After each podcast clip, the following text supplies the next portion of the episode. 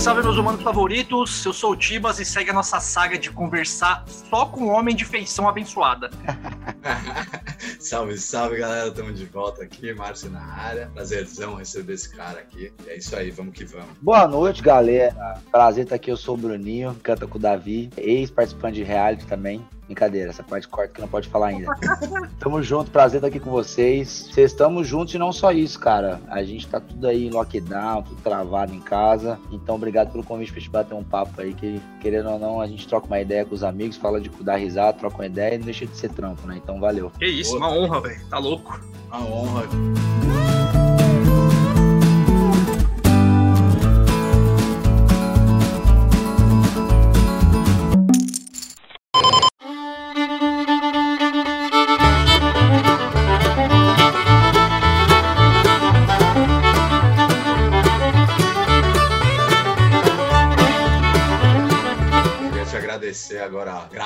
Que é um prazerzaço realmente, Bruninho, te receber aqui. Tamo junto, pô. E eu queria te contar uma parada que eu contei pro Tibas, como é que eu, eu sou um cara que eu sou muito pagode, né, cara? Muito, sempre fui samba, pagode e tudo mais. E eu lembro o dia que eu te conheci, cara quando a gente tava no Guerra, isso há uns três anos atrás, primeira vez que a gente foi jogar um torneio de pôquer. Uhum. Você sentou do meu lado e a gente ficou batendo papo. O Fê apresentou nós dois. Uhum. E a gente ficou conversando e não sei o quê. Ah, esse aqui é o Bruninho. E a gente batendo papo, você me perguntando das mãos e tudo mais. Uhum. E eu lembro que no domingo eu fui jogar na casa do Fê. A gente foi fazer um grind um. E eu fui conversar com ele. Eu falei, caralho, que maluco gente fina aquele Bruninho, hein, mano? Que da hora. fiquei batendo um papo com ele na mesa. Ele falou, cara, você não sabe quem é ele? Eu falei, puta, Fê, é o Bruninho, né? Esse cara é foda, mano. Ele é um cantor sertanejo, não sei o que, ele começou a me explicar quem era. Eu falei, não, você tá brincando, Felipe. Ele falou, cara, ele é muito foda. Ele falou, mano, o maluco me tratou como se eu fosse um puta brother dele, tá ligado? E eu achei muito legal isso aí, Bruninho. Foi muito legal, velho. Sua forma de me tratar ali sendo amigo do Felipe, tá ligado? É, e, e, você sendo um cara que eu deveria saber quem era, tá ligado? Não, cara. Oh. E isso pra mim foi muito legal e eu comentei com o Fê isso, cara. Me, me marcou demais, assim, tá ligado? O que eu tenho pra falar disso, cara, que sabe aquele negócio que os nossos pais falam pra gente que vai caçar tua turma? Eu tenho achado, graças a Deus, Deus tem colocado pessoas incríveis na minha vida. Uma delas é o Fê, um cara que eu gosto muito, que eu amo muito. É família pra mim e, pô.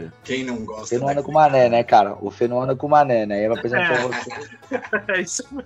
Esse é meu jeitão, cara. Eu sou de Campo Grande, Mato Grosso do Sul. A galera lá é bem. É muito aberta, se troca ideia com todo mundo. É uma parada de todo mundo se conhecer e trocar ideia. E, bicho, meu pai, se você conhecer meu pai, é muito de criação também. Meu pai e meus irmãos, eles. Meu pai, ele cumprimenta os outros na rua sem conhecer e começa a conversar. Então, prazer todo meu, cara. E não precisa me conhecer, não. Só conhecer minhas músicas tá bom já. Você é maluco, eu, que isso? eu fui fazer, eu fui ouvir, né? A gente foi é, ouvir. É, é isso que eu ia falar aqui, antes da gente entrar mais a fundo na parada. Primeiro, que assim, a gente vem numa levada de conversar com o Fê, aliás, Fê, puta, obrigado pra caralho de, de trazer esse cara aqui. O cara é maravilhoso. Lindão. Pai da Eva agora, muito mais conhecido como pai da Eva. É. A gente vem numa sequência de conversar com o Fê, depois com o Alemão, do Jeito Moleque também, e agora o Bruninho. Ô, velho, eu abro o Instagram desses caras, eu fico deprimido, velho. Ah, vai. Eu vou parar é. de abrir o Instagram dos caras que colocou aqui, velho, porque eu fico chateado, bicho tá maluco, velho. Nome bonito da porra. Ele abriu a webcam aqui, mano. Você é louco, eu vou, eu vou, desligar o monitor aqui, velho. Dá até atrapalhada, né? É mais pra vocês verem que eu não tô de caô quando a gente contar alguma resenha. pegando esse gancho aí do, do, do Márcio, eu sou do rock, né, velho? E eu vou parar de falar que eu sou do rock, porque eu tinha essa impressão assim na cabeça que, ah, rock and roll, não sei o quê. E aí com o P eu já fui lá abrir as 10 mais do jeito moleque do Spotify e saí cantando 8. E aí falei, pô, eu sabia que era Bruninho Davi e tal, tinha uma noção. E aí eu abri as 10 mais do Spotify lá e falei, mano, que é esse bagulho de rock, velho? Para de falar isso aí, porque se tem um bagulho que você não é, 100% rock and roll. Né? Você tá é, de brincadeira, cara. bicho. Falar, é, é, o Brasil sertanejo, gente, esquece, não tem com como. Com certeza. É cultural, tá ligado? Principalmente lá em Campo Grande, por exemplo. Eu sou de lá, é muito cultural. O cara mais roqueiro de Campo Grande, ele vai conhecer tudo sertanejo, porque, bicho, você cresce ouvindo, toca na rádio todas, você vai no aniversário de não sei quem criança, tá tocando, você vai crescendo, você vira adolescente, no colégio, o povo curte. As primeiras baladas que você vai ir, moleque, adolescente, por mais que você seja mais roqueiro, vai ser a Expo Grande, tá ligado? Então não tem como, é cultural. Pô, eu e o Davi, a gente tocou de tudo na vida. A gente acabou virando o Davi dupla. é o quê, seu Bruninho? Ele é meu amigo. Ah, é, é brother. É, é, meu brotherzaço, assim, que hoje é quase um casamento, né? Se não for um casamento, literalmente. E Davi, cara, roqueiraço, e eu tocando de tudo, banda de pop rock, tocava pagode pra caramba. E na hora de criar a carreira, fazer, era dois caras cantam junto. A gente nunca pensou em ser dupla antes, né? A gente tocava fazer o nosso som. Mas eram dois caras que tocavam junto, velho. Não tem conversa. É uma dupla, pô. Sertanejo, tá ligado? É? Sim. e eu acho que quando a música é boa, eu acho que não importa o ritmo, não, cara. Se a música é boa, a música é boa, é tá ligado? Aí, é. Exato, é Concordo. isso. E foi muito louco porque a gente acabou trazendo toda essa bagagem musical, assim, não só sertaneja, desde o gospel ao rock and roll da vida, o maior, o maior ídolo dele é o Angus Young do, do ACDC, tá ligado? Um dos maiores ídolos dele, tá ligado? É aí pra trazer pra noção sertaneja, por isso que sempre foi diferente, sempre teve uma identidade diferente. Tem uma musicalidade diferente o som de é... vocês, né? Porque Exato. não é o sertanejão mesmo, né? Isso eu, isso eu achei bem, bem fácil de perceber no som de vocês. O som de vocês é muito bom. Isso é legal. Pô, tamo junto. Aqui, ó, vamos, eu quero falar de quando vocês tocavam na igreja, lá do começo comecinho da parada. Vamos lá, cara. Então, o meu pai, bicho, o meu pai, é, ele era da resenha igual a gente, assim, resenha, festa, meu pai e minha mãe, cachaçada, final de semana, festa, aí beleza. Uma semana antes do meu aniversário de um ano, já tinha dois irmãos mais velhos, uma semana antes, cara, meu pai se converteu, se converteu na igreja batista e, tinha meu, meu aniversário de um ano marcado. Imagina você chegar no aniversário de um ano da Eva, sem avisar, assim, chegar lá não tem bebida, pô. Não tem cachaça nenhuma no aniversário Imagina fazer, fazer isso.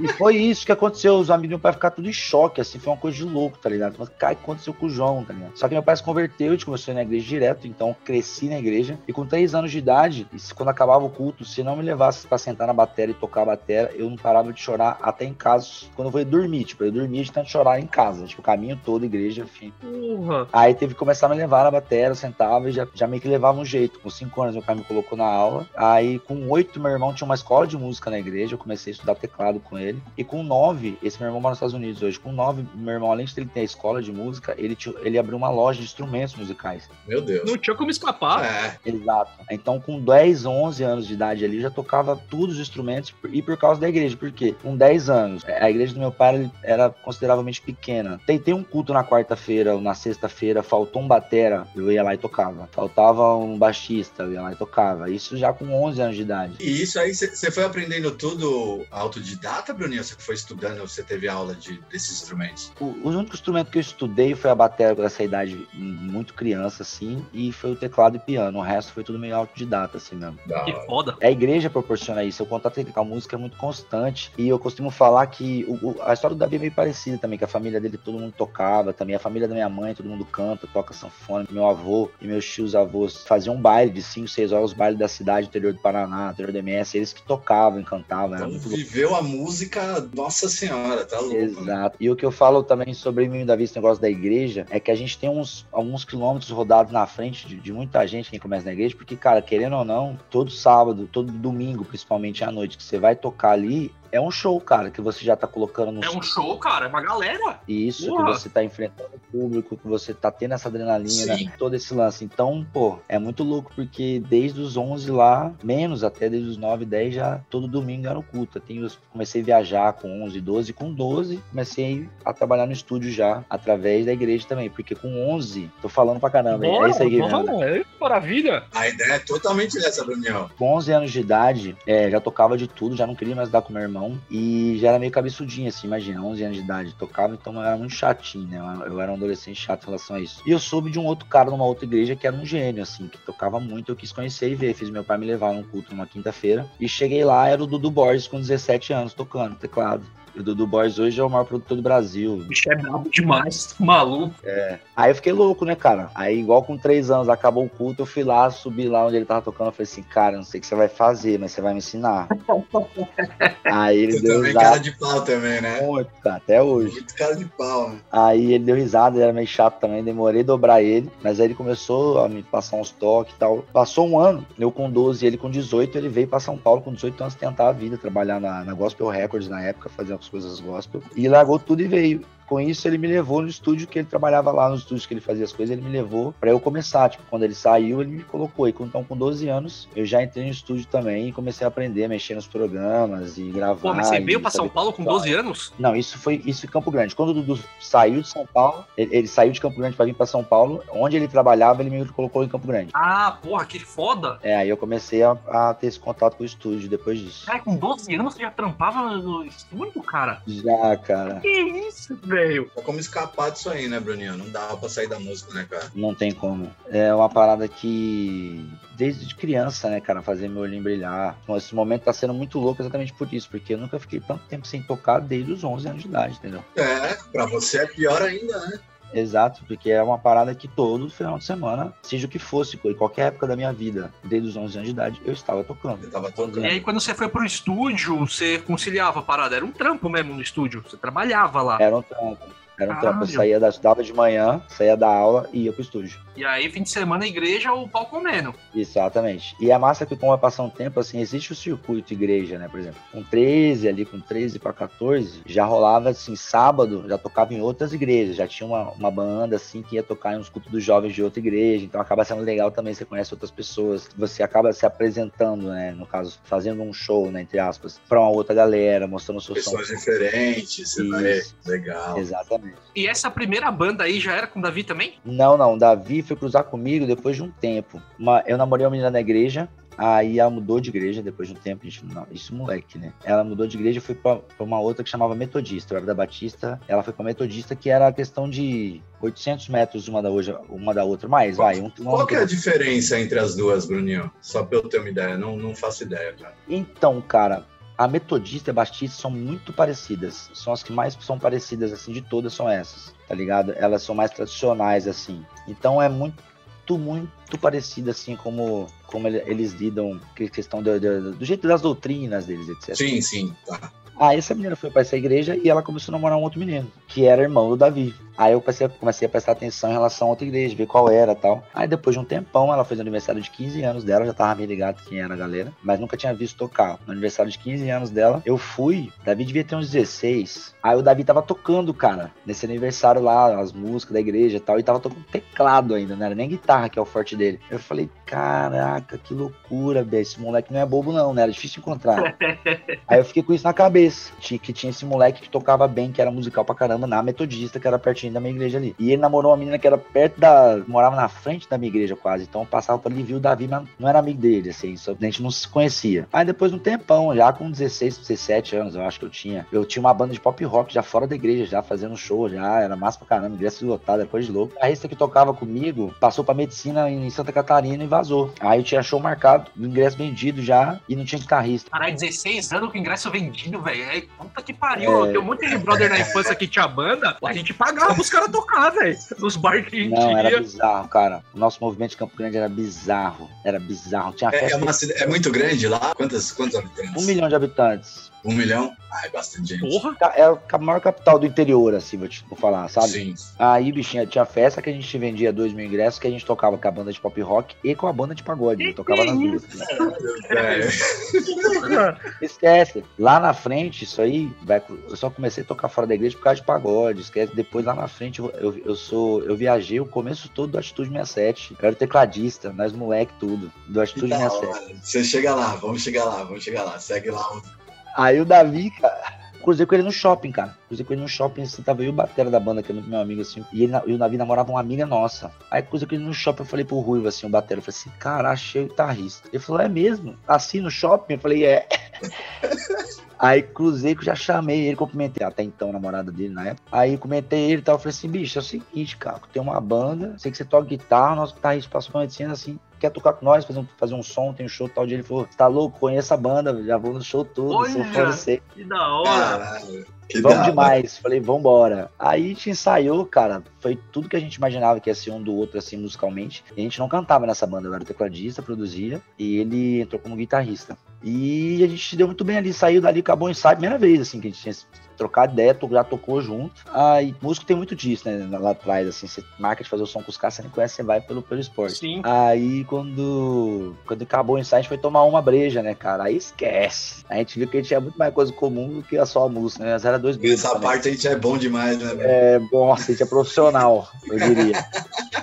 Aí, velho, foi pro resto da vida. Tamo aí até hoje. Mas nesse meio tempo você veio pra São Paulo também, sozinho. Foi. Primeiro eu vou contar rapidinho como é que foi que eu saí da igreja. Eu não tocava nunca fora da igreja, cara. Nunca. Só produzia as coisas, estúdio tal, não sei o quê. No segundo ano do ensino médio, estudou uns moleques comigo que eram os meus playboy da cidade, que tinham sido expulsos dos outros colégios que eles faziam muita bagunça e foram pra um colégio mais mediano, que era o meu, tá ligado? Que eu jogava bola, ganhava bolsa, ainda tem isso. Terceiro ano, os caras cortaram minha bolsa que eu não ia treinar mais, só ia pro estúdio. Aí, velho, um dia os caras chegaram em mim e falaram assim, uma sexta-feira, assim, ô, vamos depois da aula que eles descobriram que eu escrevia e tal, tinha uma música que eles gostavam minha. Falei assim, vamos lá que a gente vai ter uma festinha na casa de uma não sei quem, e nós vamos tocar com o nosso grupo de pagode. Eu falei, como é que é? Vocês têm um grupo de pagode? Os caras falaram assim, nossa, tem um grupo de pagode. Eu falei assim, não, vou lá demais ver isso aí. E eu não saía, tá ligado? Não era muito rolê. A única coisa que era esse grande, essas coisas que eu falei pra vocês lá. Aí fui. Velho, o que tinha de gata na festa da, da, das gatinhas da cidade, todas, todas as gatinhas da cidade, a galera hypada da cidade, da nossa cidade. Eu falei, que isso? Convenceu na hora, né? Não, os caras foram tocar, era uma bosta o grupo, horrível. Não, era uma, uma coisa horrenda. Mas aí eu, tipo assim, eu falei, cara, esses caras são loucos, olha o movimento que eles já têm. Você tá louco? Os caras, meus brothers, eu falei, acabou o show, eu falei assim, eu juntei eles, falei assim, cara, vocês são horríveis, vocês são ruins demais. Mas tem concerto, falei, eu vou produzir vocês. Os caras, você vai mesmo? Eu falei assim, vou produzir vocês. Aí eu falei assim, ô sapo, você vai tocar um rec de verdade, você não vai tocar rec no caderno. O cara tocava rec no caderno, tá ligado? Como assim, velho? Exato. Tá louco. E o moleque cantava bem. Aí, velho, o que eu fiz? Conheci os caras tudo foda, os músicos de gravar e etc. Os que era da igreja tocava fora já, um monte de cara. Montei uma banda, velho. Baixo, bateria, metaleiro, back vocal, cacete. Aí começou a andar. Quem já tava acontecendo nessa época era a Atitude do Andrade, que depois Barata era do Solomon juntou. E a gente começou a viajar junto com os caras. E eu, por ser tecladista da resenha, o Atitude, de vez de, tipo assim, de, de começar a levar a banda, contratar um tecladista, começou a me contratar também. Eu viajava com os caras, mas era tudo amigo. Então era um rolo, cara. Foi quando eu comecei a tocar fora da igreja. Nossa, que maravilha. Foi o primeiro pé fora da igreja, exatamente. Foi muito louco, cara. Viajamos o estado inteiro. É, já saía pra turnê nessa época aí, onde os caras estavam também. E, e, isso aí com atitude, quantos anos você tava ali, Bruninho? Eu tinha 16 pra 17. Nossa, molecão de tudo, velho. Que isso, velho. É, tem foto, é muito bizarro, cara. Muito bizarro, mas a galera assustou, né? Porque, tipo assim, do nada, os moleques, o grupo deles era uma piada. De um mês e meio, assim, eles estavam tocando, tudo ensaiado, assim, o moleque cantava bem. E a banda de apoio esquece, pô. Era nível Brasil, dorme. Ninguém Caraca. entendeu nada, ninguém entendeu nada. Foi engraçado demais, cara. Aí eu comecei a gostar do movimento, etc. Depois aí para não tocar só pagode, eu montei essa banda de pop rock, foi quando o Davi entrou. Aí o lance de ir pra São Paulo foi quando a gente começou a cantar, eu e o Davi no barzinho. Uma vez o Davi, a gente só cantava, só tocava na banda, como eu disse pra vocês. Um dia ele me ligou e falou: falou, bicho, você quer cantar num barzinho? Um cara me ligou pra cantar num bar aqui, quer pagar 80 conto, eu não quero ir sozinho, quer ir lá e nós racha, 40 pra cada. Eu falei, vamos. Aí começamos a cantar, cara. Começamos a cantar e começamos a gostar disso. E e era bom, né, cara? Tipo assim, Mas isso ainda é um popzinho ou vocês já começaram a ingressar no sertanejo? Nós tocava tudo. Ah, tocava aí. A... Porque nesse bar a gente tinha que tocar quatro horas, por exemplo. Meu Deus. Aí a gente começou a pegar gosto e começou a pensar em gravar alguma coisa. Mas nesse meio termo, eu já tava com 17, quase 18, terminando o terceiro ano ali, me querendo enfrentar na faculdade. E, eu, e todo esse momento, todo esse tempo, dos 12 até esse momento, eu mantive contato com o Dudu, tá ligado? Uhum. Fazendo algumas coisas à distância, pegando dica, vendo o que ele tava fazendo, tinha ido pra São Paulo algumas vezes gravar algumas coisas. Aí eu fui para São Paulo gravar algumas coisas no estúdio dele lá, com os caras gospel lá, no disco gospel que eu tava produzindo. E na semana que eu tava lá, ele me chamou, eu fiquei uma semana lá, e ele tava começando a fazer o João Bosco e Vinícius. Na época do. Ele tinha, ele tinha falado, feito falando sério já. Ele tava começando Curtição, que é o disco do Chora Me Liga. E ele não tava dando conta de fazer o gospel e o sertanejo. Aí quando eu tava lá, ele me chamou, falou assim: bicho, você, quando você tá mesmo 18, já fez 18 já, então tô precisando de ajuda, não tô dando conta mais aqui sozinho. Se quiser, tem uma vaga pra você trabalhar aqui. E eu, eu falei, Zé, você quer pra quando, né? Achando que ele ia falar assim, ah, ano que vem. Então eu falei assim, é, semana que vem? Caralho. Falei, aí, aí, aí, risada, falei, tô pronto. Maravilha. Aí meio que esse negócio meio que eu e o Davi tava construindo e acaba dando uma rasteira, sabe? E nessa hora aí sua família falou o quê quando você falou? Falou, vou pra São Paulo e abraço. Cara, sempre falei sobre isso, né? Sempre falei sobre isso, eu queria isso desde criança, assim, mas quando eu falei assim, meu pai meio que riu, né? Eu voltei e falei que tava indo semana que vem, meu pai que riu. Porque até pra eles foi um choque, assim, tipo, Porra. semana que vem, tá louco? Uhum. Pô, 18 anos, acabou de fazer 18 anos, né? Cara, não deixei uma cueca, nunca mais voltei. Mas é que eu sempre fui meio solto demais, tá ligado? Ah, dá pra ver que você é soltão, né? Que você, você meteu as caras com os caras da banda, você, você é o cara que mete as caras e vai fazendo o que tiver que fazer e não tem, não tem conversa. Gente, aconteceu tanta coisa depois disso ainda. É um livro, cara. Eu já comecei a escrever esse livro já. Excelente.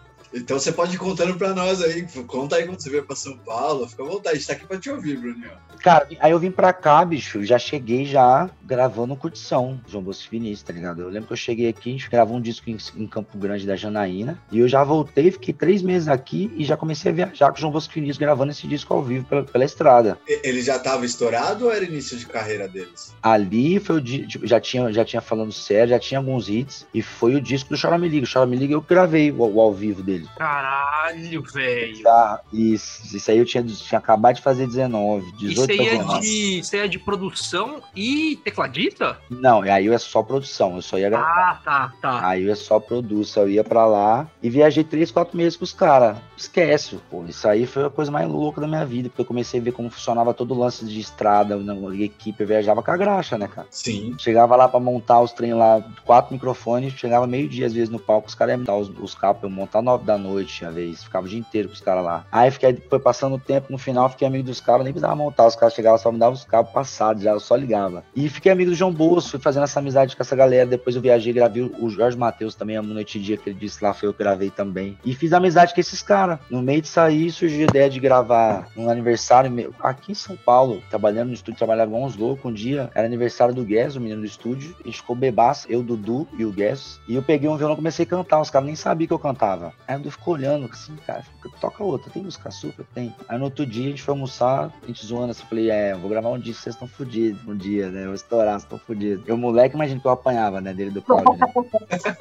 aí, falei, vocês ficam me gastando aí, ó, um dia eu vou gravar, vou estourar, vocês estão fodidos. O Dudu olhou e falou assim, velho, vamos gravar mesmo? Eu falei, vamos. Aí, aí o Claudio falou, eu mixo, vambora. Aí era um disco meu até então. No meio disso aí, a gente pensou em gravar ao vivo em Campo Grande e tal, e eu dei a ideia de chamar o Davi pra tocar as guitarras no disco, porque eu gostava muito do jeito dele de tocar e tal. E chamei ele pra vir passar meu aniversário aqui em São Paulo e conhecer o estúdio, dar um rolê, nunca tinha andado de avião, ver as paradas, dar um rolezão mesmo, tá ligado? Passar o aniversário aqui, dar um rolê de brother. Isso, é. Aí ele veio, cara. Aí chegou aqui para gravar esses trem no meu aniversário. Por isso que o aniversário da, da, dupla coincide com o meu. A gente fez agora, isso foi 2009. A gente fez 11 anos. Caraca, 11 anos já. 12, pô. É, esse aniversário foi sábado, 12 anos. 12. 12, 12 anos. anos. Aí ele veio, cara, a gente pegou, ficou bebaço e cantou o duetinho que a gente fazia nos botecos lá, que nós gostava de fazer o dueto, tá ligado? E outro cantar na igreja facilitou esse dueto ser legal. Aí tava o João Bosco no dia, mamado lá, tava o Dudu, tava o Michel, irmão do Michel, o Marquinhos Abreu do violão. Aí os caras só olhando e assim, assim, velho, isso aí vira dupla, isso aí tem que virar dupla, tem que virar dupla. E outro disco já marcado, tem tudo. Eu só olhei pro Davi e falei assim, aí, bora montar uma dupla? Aí ele falou, bora. Eu falei, então vambora, botamos. e foi assim que começou o Bruninho e Davi, que loucura. O Davi tinha pegado, pe... acabado de pegar o AB na mão. Nossa! Imagina que o pai dele ficou bravo.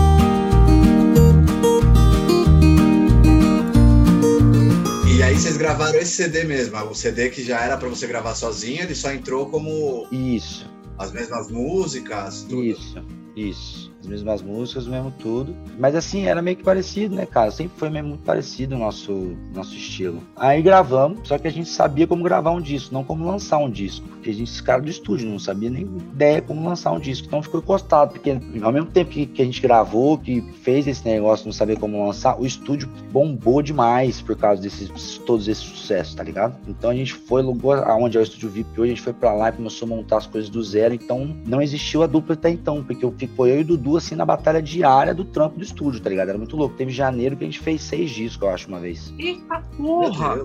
Dudu fazia arranjo embaixo e mandava pra eu gravar violão em cima. Aí eu recava, né? Recava o Marquinhos. Aí quando terminava de gravar um violão, chegava outro arranjo, era assim porque a gente tinha feito investimento muito alto ali e precisava arcar, né? Resolver. Foi muito louco. E ficou parado. Só que nesse meio tempo que ficou parado, eu já conhecia todo mundo do mercado, porque já tinha viajado com o João Bosco, já tinha viajado com, com o Michel, com o Michel, com o Michel não. Tinha gravado também a saída do Michel de Tradição, tinha gravado com o Michel. Eu conheci o Jorge Matheus pra caralho, conheci esse povo tudo. Todos que estavam no auge na época ali, né? Exato, exato. Então, na resenha, como era muita resenha sempre, eu sempre Os caras estavam no estúdio ali, eu viajava com os caras, eu mostrava o nosso disquinho lá de Campo Grande que nós tinha gravado. tinha vídeo, eu falei assim, ah, aqui, ó, tem uma dupla, caralho. Aí eu mostrava as músicas. Os caras adoravam, porque assim, conhecia, eu conhecia eu da resenha assim, que moleque, imagina, velho, eu viajando com esses caras com, com 20 anos de idade, pelo Brasil inteiro. Gravava uma música por show, imagina o tanto de pin que eu tomei, de quanto festa que eu fiz. Nossa, é, a banda B, banda, eu era banda B do JM, Bruno. Você tá doido, exato. Imagina, eu com 20 anos, tipo assim, meu Deus, saí de São Paulo, de Campo é. Grande, doido, vem. Olha onde eu fui parar. Eu fui parar no Chora Me Liga em Tubiara, meu filho. 50 mil pessoas. Que que, é isso? Ela tava vivendo. Você chegou algum dia a imaginar isso na sua infância, Bruno? Você chegou a pensar onde você queria chegar, assim? Você tinha alguma pretensão de, de ser um cara foda, assim, do jeito que você é hoje, por exemplo? Um cara ter sucesso? Cara, eu desde moleque eu sempre quis coisas grandes, assim. Eu não sabia o que era. Sei lá, sempre fui muito maluco desde criança. Mas eu não sabia que ia ser dessa forma, não. É muito louco. Deus é muito, foi muito bom com a gente, assim, comigo, com o Davi. Olha só, tô contando um pouquinho pra vocês, assim, como as coisas vão se entrelaçando. É muito louco, tá ligado? É muito brabo, muito, muito, muito brabo. Mas eu nunca imaginei que seria assim. É uma coisa que a gente foge de parâmetro, assim. Tem dia que tô jogando CS com o Neymar, tá ligado? Puta que pariu! É, o Fê, é, o Fê falou a mesma coisa. É muito louco, cara. Louco. Aí beleza, aí você tá em algum lugar assim, vai pra uma, sei lá, pra um, show de rádio, tá ligado? Aí passa o Gustavo, te chama pelo nome, te conhece, te dá um tapa na cabeça, assim, e começa a contar a resenha de, do dia que você ficou até de manhã, aí você perde o parâmetro. Aí quando, às vezes, quando você coloca o pé no chão e olha de fora, você fala assim, cara, é muito doido, Deus é muito bom mesmo com a gente, é bizarro. Mas ó, pode falar uma coisa sobre isso, Bruninho? Esse cara aí que tá, que a gente tá trocando ideia, ele pode falar muito disso. Ele tinha essa ideia do podcast. Porra, eu ia falar isso aí. Eu ia, cara, essa ideia que eu queria fazer essa resenha aqui, esse tipo de coisa desde 2016, cara. E deixei morrer a parada. Ele deixou na gaveta, tá ligado, Bruninho? E aí que aconteceu, cara? Fazer. Então, mas ó, ó, ó como é louco. Aí que aconteceu? A gente, ele foi fazer, ele fez o primeiro sozinho, com um cara que é um ícone do poker. Foda. E aí o segundo ele foi fazer com um, um dos instrutores nossos. E aí uhum. ele me chamou para participar e chamou um outro amigo nosso. A gente é muito amigo dele. Ia ser mais ou menos uma homenagem, tá ligado? É, tem toda uma história Pô. por trás, né, do que a gente passou com o cara é, recentemente e tal. Que aí depois a gente conta aí que é legal você saber se aqui gosta dos bagulho do poker. E aí eu fiz, achei muito louco. Aí eu lembrei do Fê, eu falei, mano, o Felipe pra fazer isso aqui seria maravilhoso, velho. O cara adora poker. E a ideia do Tibas, qual que era, Bruninho? É atingir um público que realmente não conhece o poker. Então o que a gente quer fazer? É desmistificar, tirar esse estigma do poker de ser um jogo de azar, entendeu? Sim. Então, por exemplo, quando a gente pega jogadores de poker só, a gente atinge a comunidade do poker. Quando a gente pega você, por exemplo, nós vamos atingir uma galera de um, de um público sertanejo que às vezes nem faz ideia que, que o poker existe, tá ligado? Sim. E acho que eu acho que a parada que é a mais legal é assim. Primeiro assim, eu mandei num grupo de umas amigas minhas aqui, com quem eu ia conversar, mandei um print, ó. Vou conversar com esse rapaz aqui, vocês conhecem? O bagulho tá borbulhando aqui, velho.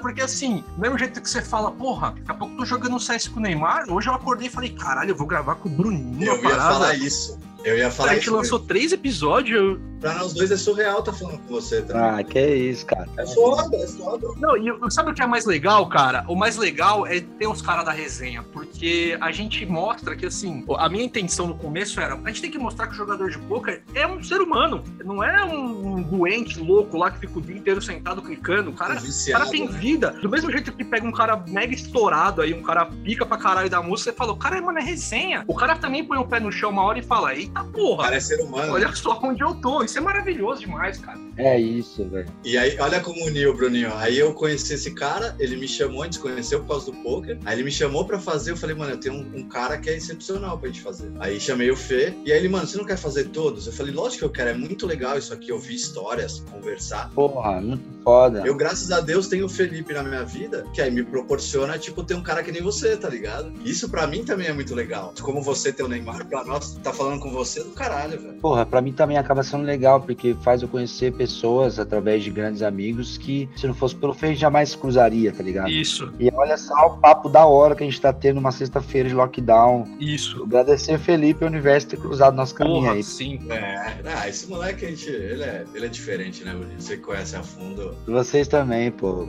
O Tibas eu não conheci pessoalmente ainda, né? Ainda não. É, o Tibas eu, eu, eu conheci ele faz pouco tempo. Faz o quê? Uns seis meses, Tibas, que a gente começou a trocar ideia mesmo? Cara, a gente trocou aquela ideia. Uma vez a gente tava numa aula. A gente tem que fazer um programa nosso também, né, Nico? É foda, né? Tem que, pô. Eu já fui cobrado. A gente conheceu numa aula, aquele dia que a gente tava numa aula, a gente te puxou, a gente começou a trocar ideias, falou que jogava futebol e tal. Eu falei, cara, que história da hora desse moleque. E aí a gente começou a trocar mais ideia e teve aquele dia na hamburgueria, É, que o Marcel e vivo. o Vantur vinham, hamburgueria na Zona Sul, você mora na Zona Norte. Falei, meu amigo, deu um jeito de chegar lá. Acabou virando muito, muito meu amigo, assim, tá ligado, Bruninho? Um cara muito do bem, muito. Tipo nós, assim, tá ligado? De sentar e ficar quatro horas trocando ideia. Esse aí é o tipo assim. Um dia iremos no seu show, tá? Ah, E aí, eu- aí, Pô, meu por amigo. favor, pô, é, que aí, isso? Aí você tá Meu maluco. sonho. Aí você tá maluco. Meu sonho é ter um show pra vocês ir, meu sonho. Nossa, não- nem me fala nisso, velho. Eu Vai. sou, Não, eu sou ter, um cara muito ter, ligado à música, assim, desde sempre. Eu nunca toquei nada, mas eu, eu sempre tive uma ligação muito forte aqui em casa. Eu acordava com minha mãe ouvindo música e eu ia dormir com a minha mãe ouvindo música. Então, assim, conheci muita música brasileira por causa disso, mas eu tenho essa conexão com a música mesmo. Tenho grandes amigos músicos, tenho uma grande amiga que a gente já fez, conversou com ela aqui, que É, foi produtora, uma cota, e hoje é empresária de, de artistas e tal. E eu, cara, uma coisa que me deixava. Quando. eu- a gente é muito cheio de preconceitos, né? E eu teve uma época da minha vida que eu quis limar alguns. E aí eu fui pra um festival sertanejo americana.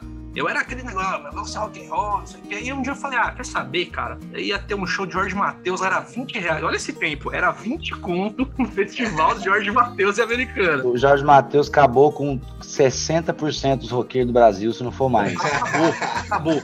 Porque, velho, eu cheguei nesse dia lá. Primeiro que assim, eu nunca tinha visto tanta gente junta. Eu tinha acabado de ir num show do Metallica. 11 anos que o Metallica não vinha pro Brasil. Eu tava lá. Falei, caralho, isso aqui é a melhor coisa do mundo. Cheguei no show do Jorge Matheus, velho. Tinha muito mais gente. Puta que pariu. E o povo cantando, e o povo cantando as músicas do Jorge Matheus igual cantor do Metallica. Velho, Com certeza. que com show certeza. foi esse? Que É. caralho. É um, é um espetáculo, né, Bruninho? Eu falei, isso aqui é maior que um festival de rock, essa porra. Que parada sinistra, cara. Eu falo que o Jorge Matheus tem que tocar no Rock in Rio, ia ser histórico, o povo não entender nada. Tem que tocar.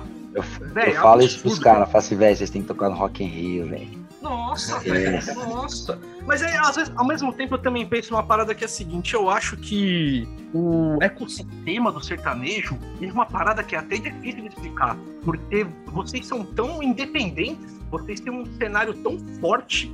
Do tipo, ah, vocês têm bar, vocês têm balada sertaneja, vocês têm festival de sertanejo. Cara, tem, tem tanta coisa. Pau no cu do Rock in Rio. Rock in Rio que perde sem, sem isso aí, tá ligado? Não, sim, eu sim, eu, eu tenho certeza disso. O, o Brasil, foi o que eu falei, o Brasil sertanejo não tem como a música sertaneja acabar, porque, cara, É, o Fê comentou uma coisa, Bruninho. O Brasil é muito rural, né? é muito, porque assim, exato, a muito. gente, às vezes, quem, a gente que fica muito aqui em São Paulo, Rio, esquece disso, cara. Cara, Brasil é interior, bicho. A gente É. se fecha na bolha, né? É, Não tem como, Brasil interior. E o Jorge Matheus, eu falo o lance do Jorge Matheus não aqui pelo artista mesmo, porque, Com cara, certeza. Eu acho que quem perde é o Rock in Rio de verdade, não ter os caras lá. Não, imagina, tipo assim, colocar eles no palco Sunset um, Sunset um dia, o cara ia ter que tomar cuidado na próxima atração do mundo, porque. Pois é. Cara, o show é um absurdo. De- deixa eu te perguntar uma coisa, Bruninho. Fala, pô. É, por que, que você acha que o sertanejo deu essa dominada nos últimos, não sei quantos anos, acredito que uns 10 aí, de realmente dominar a parada assim, surrealmente, assim? Porque antigamente a gente teve as fases, né? Tipo, teve o pagode, que o jeito moleque veio arregaçando. Aham, Aí depois veio o forró do Fala Mansa, o forró universitário, papapá. sim. E, e agora, e chegou, tipo, teve a época do sertanejo universitário, só que vocês pegaram uma época e vocês estão devastando o público aí de uma forma absurda, né? Deixou de ser uma época, né? Virou É, assim, não, uma virou um constante. negócio, negócio absurdo, né? Não cai, não tem como, só, só aparece mais, né? Só mais. Cara, eu acho que, primeiramente, porque é muito, muito humano envolvido, assim, pelo tanto de festa, o tanto de lugar que tem pra tocar, e, os- e- e o, e o Brasil é sertanejo, então era bizarro, né? Era, né? Bizarro o tamanho. E também, no meio disso tudo, o país ia num momento muito bom, assim, o povo tinha muito dinheiro na mão, né, cara? O povo, as pessoas. Então, as festas muito grandes, a galera conseguia em todos as, os shows, era, era coisa de maluco. E o povo consumia mesmo. E, cara, eu acho que os caras entenderam, assim, como funcionava o lance de rodar os artistas, eu acho. Trabalho de rádio, etc. Quando aparecia um artista bom, os empresários têm muito mérito nisso aí. Quando aparecia um artista bom, os caras já tinham todos os caminhos. O que, que são os caminhos? Colocava a gravadora no meio, já colocava as, as músicas para tocar, e os empresários tinham, conheciam todos os caras que faziam as festas da região. Quem são os caras que fazem a festa da região? Ah, o presidente da Crisul de, de, de, de, Campo Grande, que faz a Expo Grande lá. Aí o presidente do, do rodeio de, de, de Americana. Então os caras já tinham todo mundo na mão. Já sabem as pessoas específicas onde chegar, né? Aí a música toca. Isso lá atrás, tá? Isso lá, época do Zezé lá. Mas assim, era, sei lá, é muito. Os caras são, é, são muito organizados. E aquele lance, acho que o maior de todos, Brasil é sertanejo, cara. Não tem como. E, e aí a internet alastrou isso aí, né? Alastrou mais isso aí, outra. Mas foi tão forte que saiu do interior e entrou nas, nas capitais. É, é, acho que aí deu um, deve ter dado um boom muito maior, né? Atingiu um público Sim. que não, não atingia antigamente. Exatamente. A, e a, a galera começou a curtir e, e, e, a comprar o produto, né? Pô, a gente pegou anos dourados aí das baladas sertanejas em São Paulo, dos anos 2008 a 2018, vai, 19. É, foi coisa de louco. Sim. 10 anos aí. 10 anos, é. 10 anos dominando tudo. De pegar quarta-feira, de ter tá tendo quatro shows nacional na cidade, todos é votados. Isso. Eu batia cartão no Vila Country, cara. Tá é longe pra caralho da minha casa essa porra. Eu batia cartão isso. lá, cara. É, exato. Aí tinha dia que tava tendo um show pica no, no, no Vila Country, outro no, no, no Audes, o outro no Vila Mix, o outro no Coração Sertanejo. Tudo pica, tudo show tudo foda. Cheio, né? Tudo Isso, lotado. tudo lotado. Era muito louco. É, vocês dominaram, assim, absurdamente o cenário da música. Cara, é, mas isso aí vem lá de trás. Os caras, Zezé, Lixitão, esses caras ali já, já eram artistas do Brasil, acho, naquela, é. naquela época deles ali. Sim. O disco mais vendido da história é do Leonardo. É do Leonardo, né? Por aí vai. É... Faltava realmente divulgar mais e aparecer mais gente como aparece hoje. Né? É, mas agora também acho que já, já não tá mais daquele jeito, assim, desses últimos 10 anos. Já tá bem menos, não de força, mas acho de tanta gente em evidência, assim. Porque foi muito forte, foi uma, uma onda fora do normal. Muito louco. Por exemplo, você pega do pagode, depois do jeito moleque ali, quantos grupos você fala que realmente explodiram? Não sei. E aí, dupla sertaneja, você fala 10, né? No mínimo. Tranquilamente 10, assim, né? É, é, absurdo, assim, como o negócio virou, assim, de ponta cabeça. Porque você pegava os cenários, eram curtos tempos, né? O pagode ainda ficou um pouco mais com o jeito moleque, mas o forró foi bem pouco.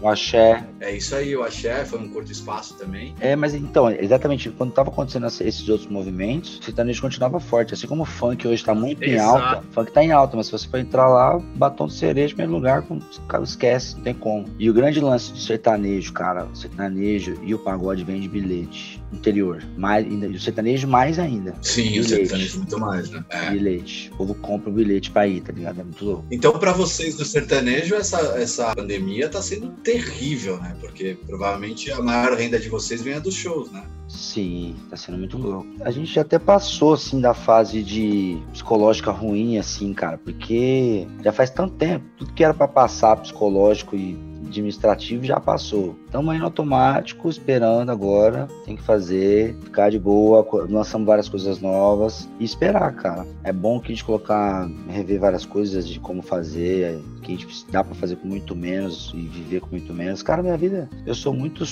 isso igual, mesmo cara do 18 anos lá que saiu lá, não deixou uma cueca, é uma coisa. Hoje eu tô morando em Maresias, tá ligado? Tô aproveitando. Eu falo que tô morando, tô morando lá, mas faz dois meses que eu não vou pra lá, né? Tava em Campo Grande fazendo umas, umas coisas que fazia tempo que eu não ia pra lá também ficar com meus pais. Então tô aproveitando já esse momento pra fazer algumas coisas que as, antes a gente falava que não dava, né? Que é surfar, ficar mais perto do, do, do, dos esportes que eu gosto, que é o surf, ir pra Campo Grande ver os amigos da antiga e ficar perto da família, nunca dava, e a, a mãe chama e pô, não dá. É, é o que dá pra fazer agora, esperar. Eu acho que isso é uma coisa que as pessoas não, não fazem ideia, né, Bruninho? Acredita que a vida de vocês é uma é só alegria, né? E ficar longe da família não deve ser legal, não passar aniversário. Aniversário, casamento, batizado, qualquer coisa desse tipo aí, cara, chá de bebê, noivado, tudo final de semana, a gente sempre tá trabalhando. Mas as escolhas, né? Não dá pra ter tudo também. Sim, Compensação, sim. tá na, viajando, conhecendo tudo. Mas tá sendo com certeza um momento muito difícil para não só para o sertanejo, mas para todos os artistas aí. Deixa eu te perguntar uma coisa. Você falou ali no começo que foi difícil e tudo mais, e agora você, você tá mais tranquilo. Você teve algum momento pesado aí no começo, quando, de tipo, caralho, e agora, velho? Teve, cara, mas não é nem caralho agora assim, mas teve uns caralho agora assim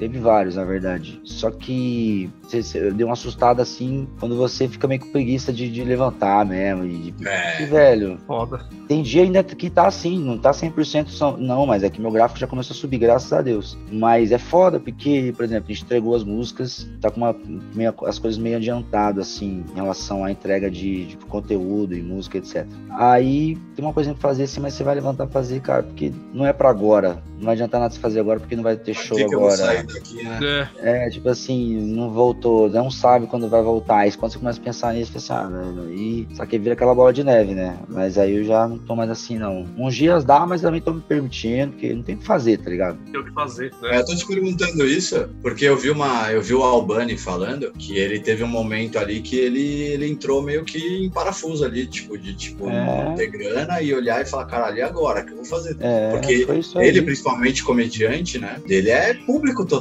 né, velho? Ele precisa de espetáculo, ele precisa de é gente. O ticket, né? O ticket que é, conta mesmo ali. É o que, é, o que o Bruninho falou do ticket, né? O dele é 100% isso, né? 100% é, não, ele tem o YouTube, as paradas. Exato, mas o mais a gente chama a nossa maior receita é show. É. E, velho, teve momentos difíceis, sim. É foda, o cara começa a pensar. E é que eu falo, já foi tanto assim, cara. E já chegou, já chegou a uma conclusão que não tem o que fazer, cara. Você só tem que entender que você não ficou sem voz, você, você não ficou burro. As pessoas ainda gostam do seu trabalho, elas consomem a sua música. Não é nada de errado com você e nem com o que você tá fazendo, tá ligado? Você só. Não é só você, é todo, muita gente. É mundo, né? né? No fim das contas, você tá vivo. Exato. Não é porque eu tô sendo que as pessoas não estão mais, sei lá, porque, sei lá, perdi a voz. Não é isso, é outra coisa. Então é esperar, cara. Fazer o que tudo que der para ser feito na medida do possível e esperar.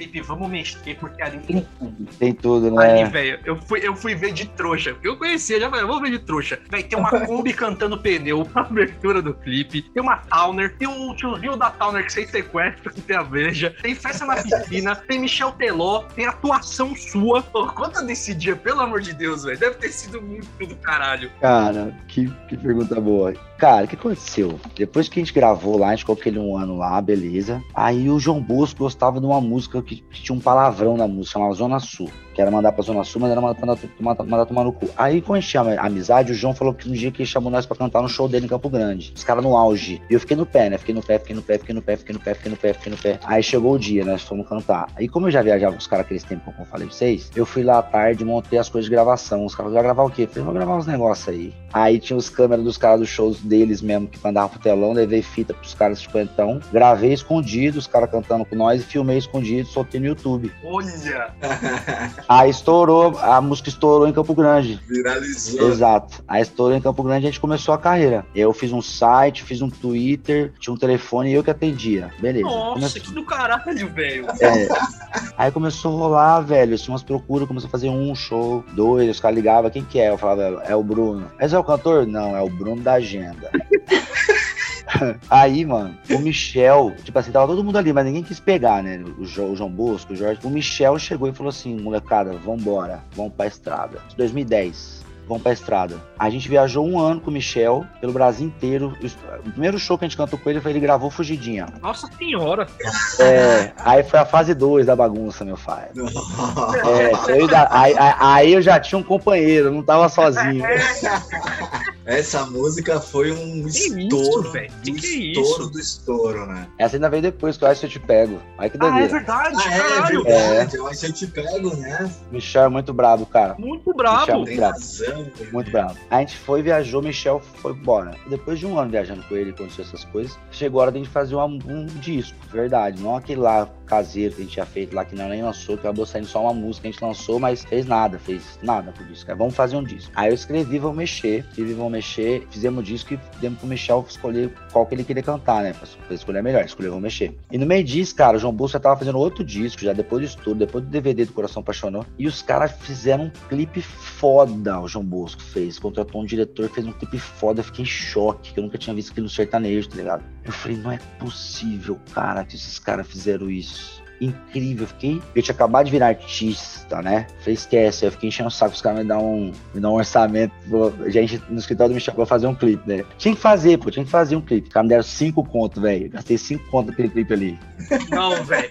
Não é possível, velho. Cinco contos. Tá maluco, velho. Sobrou, hein? Metade é de cachaça, velho. Metade foi de pinga. O que, que eu fiz? Olha a música, tipo assim, vamos mexer, era uma, era uma gíria muito forte Campo Grande e era aquilo ali mesmo, resenha, ó, vamos mexer um trem, ou vai mexer o que hoje? É meio que, tipo, qual que é a resenha, tá ligado? Sim. Tá mexendo o quê? Tipo assim, tá resenhando o quê, tá ligado? Aí eu escrevi essa música um dia, muito sincerona, assim, na, na zoando, falei, cara, vamos fazer uma festa, tinha uma, eu tinha uma referência, vamos fazer uma festa assim, uma piscina, chamar uma galera, fazer uma festa, vamos filmar, vamos chamar todo mundo numa festa, porque assim, nós, nós tem cinco pontos, não tem que fazer muito, vamos faz, fazer uma festa, comprar metade de cinco pontos de pinga, chamar as gatas, tudo, tá ligado? Que a gente conhecia as amigas, tudo assim, vamos fazer uma festa pra nós e, e filmar o trem. Aí o que, que, a gente faz? A música já é uma história, a gente vai, a festa tá acontecendo, aí nós pegamos um canto e filma as histórias de cada menina. Caralho! E o pau quebra, os caras, beleza. Aí pegou, fez a ideia do começo lá da Kombi, tudo tem. Olha que apareceu a Kombi, eu já fiquei muito feliz, velho. Não, e outra coisa, o lance é que a gente tava se fudendo naquela época da carreira, velho. Que ali foi uma sátira verdadeira mesmo. Porque assim, o sertanejo, a gente, cara, a gente começou com os telós. Os telós foram muito rígidos com a gente, foi muito louco, mas a gente deu valor. Porque nesse momento aí, os caras fechavam com o escritório, os caras davam ônibus, o cacete, tá ligado? Nós com medo. Velho, vamos mexer, estourou. Mas a gente fez 26 shows no mês de andando de van, filho. Que que isso, cara? A gente foi ter um ônibus, acho que já tinha se namorar fosse bom já, eu acho. Então aquele ali vai mostrar a carpida, tava viajando de Kombi, caô. Não, foda! Aí desce e tal, aí liga, tipo assim, chegou, e até toda aquela resenha, né? Chegamos do show a segunda, velho. Segunda nós temos mexer, tá ligado? Vambora. Aí começa a ligar pras minas, aí o pau quebrou. Muito foda. E, e, aí foi esse momento aí, foi nessa música que você falou, pô, agora estouramos. Ainda não, assim, porque veio a ser, não. Mas como eu sempre faz, pegava as coisas de cabeça, então tava vivendo aquilo ali. O que, que eu tava imaginando? Eu não sei quando que pode acabar isso porque a gente não planejou isso. Então vamos viver isso aqui que tá sendo massa. Viajar, eu, Davi, com os amigos, a nossa banda é todos amigos de moleque, cara. E os moleque bom, hein, velho? Puta que são bom, velho. É, a banda é boa. Tudo com moleque brabo. A banda foi só separada depois de Ibirapuera, em 2017. Isso aí, tá ligado? A mesma banda, a mesma molecada, tipo, os old, os técnicos, tá ligado? Era a mesma galera. Então a gente, tipo assim, a gente entregava muito nessa época ali, de 11 a, a, 12 ali, onde foi que eu, que eu virei a chave mesmo. Foi um pouco que foi 13 13, foi quando eu falei assustei, foi 13. Mas até ali, o 11 e 12, a gente tava viajando no Brasil, fazendo um som e, e conhecendo as gatas pelo Brasil. Curtindo a parada. E vivendo disso, é, e vivendo disso. Vocês aí nesse primeiro, essa, essas viagens, tudo, era sertanejão ou já tinha essa mistura toda de ritmo? Vocês já, vocês já encaixavam? Aí, isso que eu ia falar, a, a gente bagunçava, bagunçava, mas nunca recebi uma reclamação de hotel. É, é, a nossa criação cristã, Davi na igreja, é, ajudou muito nisso. A gente fazia as bagunças, mas a gente também era sempre foi muito responsável com o horário, com a entrega, questão de contratantes, essas paradas, tudo, sabe? E, e velho, mas na hora de a gente tocar, esquece, é uma sonzeira. Beleza, tudo que eu falei do, do, do som ser diferente, mas a gente é de Campo Grande, na hora que é pra fazer o batidão, irmão, não tem como. É o Paraguai batendo, batendo no nosso peito ali, o pulsando, entendeu? Não tem jeito. Aí fazia uma sonzeira, porque era prazeroso pra gente também. Tava vivendo um som, tá ligado? Não sabia quando ia acabar. Entregava demais. E era nós tocando, entregava assim, e a gente se entregava. Era uma banda de rock fazendo um show sertanejo. É isso mesmo, velho. Eu ia falar isso aí. Os caras, é assim, não tô falando que o rock é melhor, muito pelo contrário, mas a pegada ali, o batera, baixa, guitarra, velho, pancada. Eu já vi o Davi quase quebrar a guitarra em show já. Eu acho que a hora que você entra, acho que a vibe, o, o público, a, a, pegada deve ser outra, né, Bruninho? É tudo outra. E a gente tava, entregava demais. Então, esse começo aí, velho, eu não sabia que ia ser, não. Aí a segunda música, depois o clipe também, que os dois, dois clipes que eu roteirizei foi esse, foi Vou Mexer e o Se Namorar Fosse Bom. O que aconteceu? Isso é 2012. O Davi nunca tinha escrito uma música na vida. Eu enchi o saco dele e falei assim, velho, não ajudava em nada desse outro lado administrativo até então, né? Até então. Hoje ele ficou de tudo e eu não olho mais nada. Ele é incrível, monstro. Pai de família, fenômeno. Eu amo demais o Davi, cara. Mais que vocês imaginam. Aí eu falei assim, velho, escreve uma música, bicho. Escreve música. Você tem um jeito diferente, de sotaque diferente musical, escreve. Ele me escreve a primeira dele, se namorar fosse bom. Só isso. Né? É um monstro. O que tava acontecendo? A- o sertanejo tá vindo pra rocha, lembra? Aham. E, velho, a gente não queria tocar a rocha. De jeito nenhum. Não é, a gente, ali a gente se assustou, tá ligado? Será que a gente vai ter que com o mercado, tá ligado? Como é que vamos fazer isso? Aí a gente deu uma assustada. Falou assim, porra, porra, esses arrocha estourando, caralho, vai ter que gravar rocha, velho. Aí o Davi me escreve uma rocha reggae daquele ali, fenômeno, incrível, maior do mundo. Aí a gente teve a, noção que dava pra gente fazer do nosso jeito, entendeu? Com a nossa mensagem, do jeito que a gente quisesse. Era o nosso arrocha. Se você ouvir, é uma rocha. Aí, o que que a gente pegou? Depois que a gente fez Vão Mexer, os sertanejos revolucionou o mercado sertanejo de videoclipe. Até hoje, tipo assim, nele, até hoje, acabaram de fazer um artista grande, chegou no cara, no diretor, o cara me falou depois, eu quero fazer um clipe igual, tipo, Davi. Esse cara fala, Olha que foda. Olha, que da hora. Isso é da hora, né? Muito. Aí, cara, os caras começaram a fazer clipe. O Luan fez clipe, o Meus Mariano fez clipe, o Mangaia fez clipe. Aí a gente foi, cara, fez o. Eu roteirizei o clipe Samuel fosse bom brega. A gente passou pra brega pra zoar o Arrocha, num lugar brega. Aí depois assisti e colocou vários cosplay do Luan, colocou cosplay do Mariano, colocou um cosplay do Neymar, colocou um cosplay do Fernando Sorocaba, colocou um cosplay do, do Gustavo Magrelo, depois ele toma uma bomba de chocolate no bar, assim, depois ele aparece, aparece o, meu- o- outro cara mais fortão com as tatuagens igual, tá ligado, Gustavo? Bizarro. Revolucionou também, foi muito louco. Bom demais, bom demais. E aí vocês fizeram com o orçamento lá embaixo também? Ou já tinha uma grana mais legal pra, pra trampar? No Se Namorar Fosse Bom, a gente já tinha uma grana mais pra, pra trampar. Mas assim, não era muito também não. 15 vai pra fazer aquele. Ah, não é muita coisa não, cara. Porra. Não. No, pro audiovisual ali, isso aí você tem que se fuder bem pra fazer uma parada boa. É, Não tenho nem ideia, Bruninho. Quanto, quanto custa, por exemplo, um, um clipe desses foda hoje em dia? Eu não tenho só, pra, só de base, só pra ter ideia. Ah, fazer um bem foda mesmo, assim, foda, uns 100 mil, vai. Aí, Entendi. pô, tá louco. Tá. E, e pra gravar um DVD, por exemplo? Aí depende do tamanho do DVD. Rapaz, é, aí é doido, hein? Aí é doido. DVD? Não, porque assim, até, até os clipes, tipo assim, a gente chegou até aqui, graças a Deus, porque a gente sabia como fazer, então a gente gastava menos por causa disso, a gente se Ah, virava. sim, tinha todo um know-how de estúdio É, ali, porra, da porra exato, toda, e produção e tal, Exato. pós-produção. A gente nunca pagou produção, pô. Aí, pronto. Já corta um custo. É, e outra, produz os shows, o show sempre foi bom, a entrega, por, porque esse- por essa bagagem musical de estúdio, esquece, o som sempre foi uma pedrada, a gente sempre se preocupou muito com o som e fazer o som. Esse sempre foi o, o- o intuito maior, tá ligado? Fazer o som. Sempre foi isso. E por isso que as outras coisas foram dando certo, tá ligado? Eu fui entendendo. Mas o, o Ibirapuera foi foda, bicho, porque me- lidou com o governo, né, cara? Então era, foi meio foda, tipo, 10% da bilheteria, 10% do bar negociável, 600 ingressos de bancada. Porra. Os caras arrumam um jeito de garfar tudo, né? É, e outra, mas aí que o lance, quando você vai fazer uma parada, artista é foda. E, e eu também eu sou difícil de sair, tá? Também que ele tem o Davi. Aí você tem que colocar preço no seu sonho, né? Eu queria fazer no Ibirapuera, velho. Sim, é isso mesmo. Queria fazer no Ibirapuera, eu podia ter feito no Allianz, que ia sair mais barato por N fatores, tá ligado? De estrutura, etc. Por exemplo, no, no, no ginásio Ibirapuera eu tive que contratar 20 rigger, que vai colocar, lá não tem, eu não queria colocar aquelas treliças pra colocar luz, ou seja, tem que colocar lá em cima do ginásio. Então, tipo assim, o normal quando tem umas torres, você, você usar um, dois, o DVD, dava de 20, cada um uma paulada diária. É os caras que fica pendurado, tipo, alpinista, assim, tá ligado? 20, aí esquece. Aí... E- mas, mas por que essa, essa pira sua aí do, do Ibirapuera? Você tinha alguma coisa ali? Cabe mais gente? Eu não sei quantas, quantas mil pessoas cabe lá. Cara, a gente colocou acho que de 10 a 12, teve que fechar os portões, né? Eita. O bombeiro que falou que se não fechar os portões ia prender alguém, o responsável.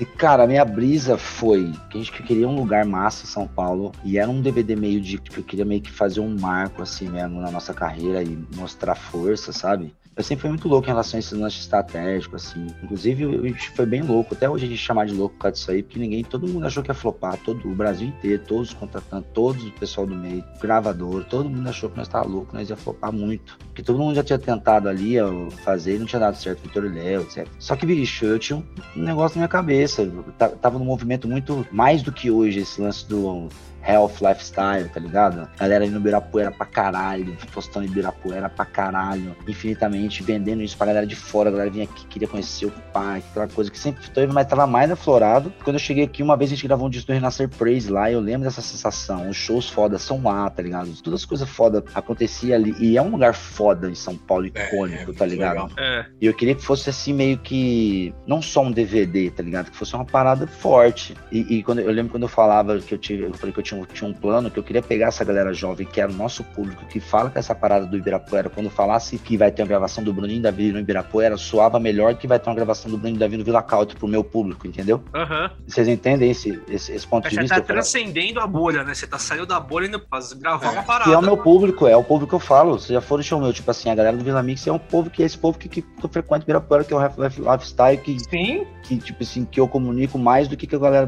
do interior. Tipo, é o lance do Bruninho Davi, tá ligado? Aí falei que, eu que, a, que a mensagem ia ser essa, que eu tinha um plano em parar. A gente já tinha um trabalho de rádio muito forte no, no Brasil, principalmente na região de São Paulo. No rádio de 300 quilômetros, a gente parou todas as rádios, todas as rádios estavam falando desse DVD, daqui a Ribeirão Preto.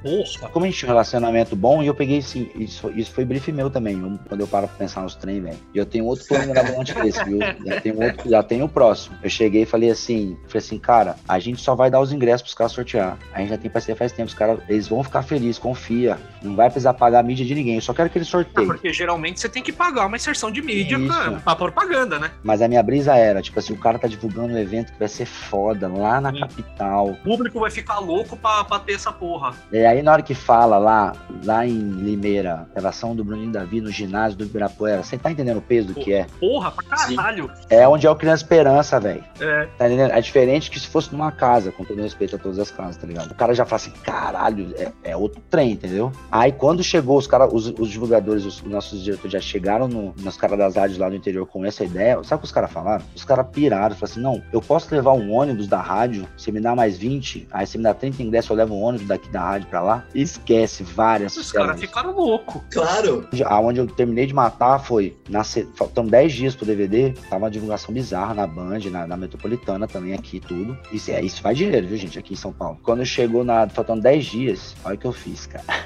Tipo assim, Mackenzie, de manhã, galera saindo pro intervalo, chega num lugar na faculdade assim, onde a galera ficava mais banda montada. Banda do Spotify, galera não entendendo nada, entendendo nada, de repente a gente com banda, som, Nossa. fazendo som no intervalo pros caras sem, de surpresa. Que foda. Tocava duas músicas, chegava um amigo brother meu, falava assim, galera, estamos aqui divulgando a gravação do Bruno e Davi, dia 20 de, de agosto, ginásio Ibirapuera, participação do Luan Santana, Gustavo Lima, esquece. Pronto. O povo ficava louco, as minas não acreditavam, aí, aí sorteava 10 ingressos nessa faculdade. Quando a gente fez a primeira, tanto de gente que tava ali, a, a- a mídia espontânea, a galera com o celular na mão, a galera já começou a ir atrás do escritório das faculdades, das, das atléticas, pra gente, só que a gente já tava armado, já todo o circuito das maiores. Quando a gente chegou pra fazer a, a PUC, a galera chegando na aula de manhã, 8 horas, já tava vendo lá que chegando o som, a galera já falou assim, pai, Bruninho Davi tá aqui, Bruninho Davi tá aqui, que Davi tá aqui.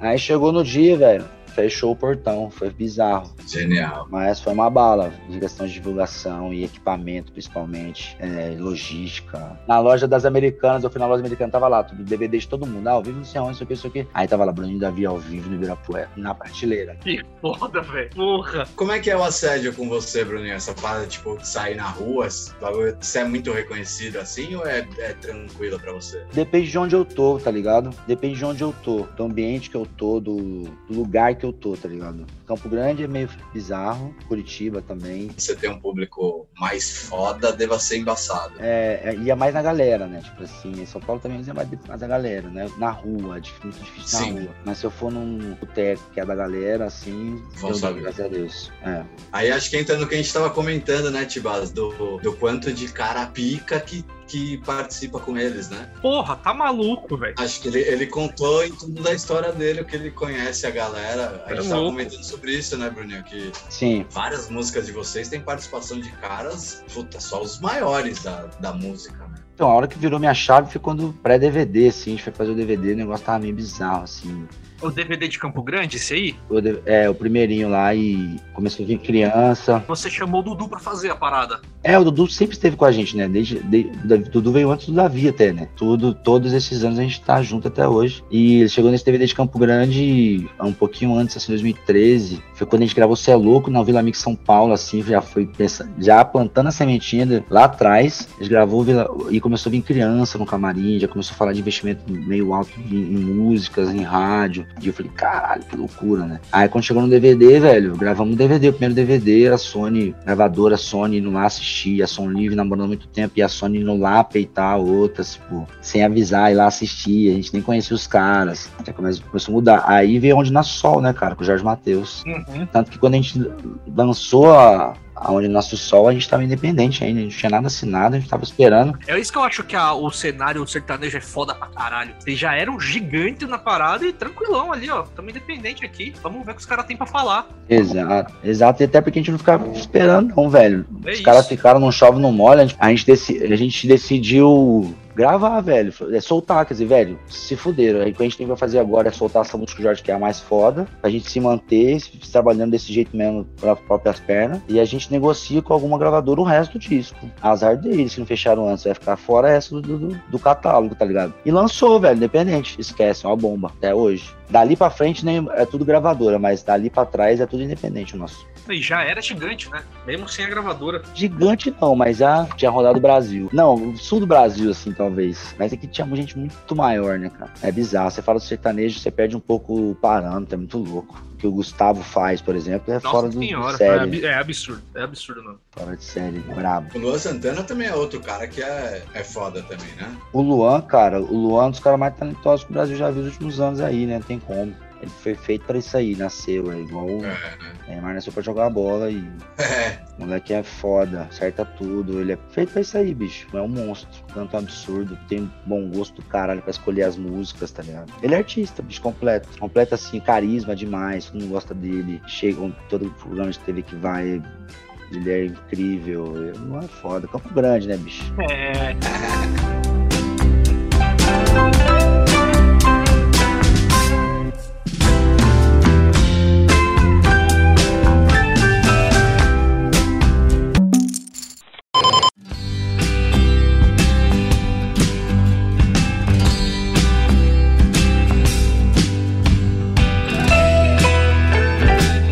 queria falar de uma parada que é, é meio que duas em uma. Primeiro que assim, a hora que eu vi que tinha uma websérie, eu falei, eu não acredito que os caras fizeram uma websérie. Porque assim, eu também trampei no, no audiovisual um tempo assim da vida antes de, de vir pro poker. E cara, a websérie que vocês fizeram é o meu sonho de vida. Fazer uma parada daquela ali. Eu assisti a segunda temporada completa e já falei, por que que não teve mais? Mas antes disso, assim, acho que eu, não sei se é o primeiro episódio, acho que é o segundo, não lembro se é o primeiro ou segundo episódio, vocês estão num festival em Santa Catarina, e aí você tá filmando ali a parada, que uma GoPro, acho, um celular, não sei, e aí você grava de cima do palco.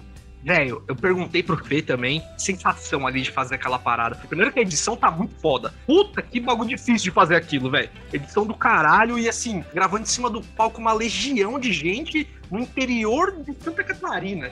Caralho, que bagulho foda, velho. É um que eu beijei as minas tudo? É esse mesmo, é esse mesmo.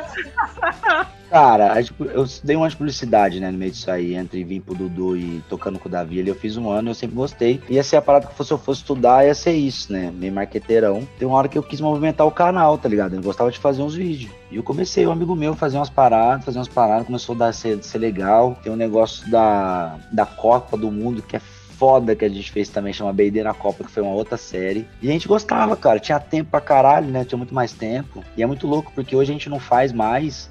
E a demanda que o mercado pede hoje de conteúdo era aquilo que a gente fazia quase 10 anos atrás. É É verdade. verdade. É verdade. Aí dá um pouco de preguiça, porque a gente já fez muito, tá ligado? Sim. E hoje tá mais velho. Não, aquilo ali, ó, porque assim, ó, os episódios ali são de 5 a 7, 8 minutos.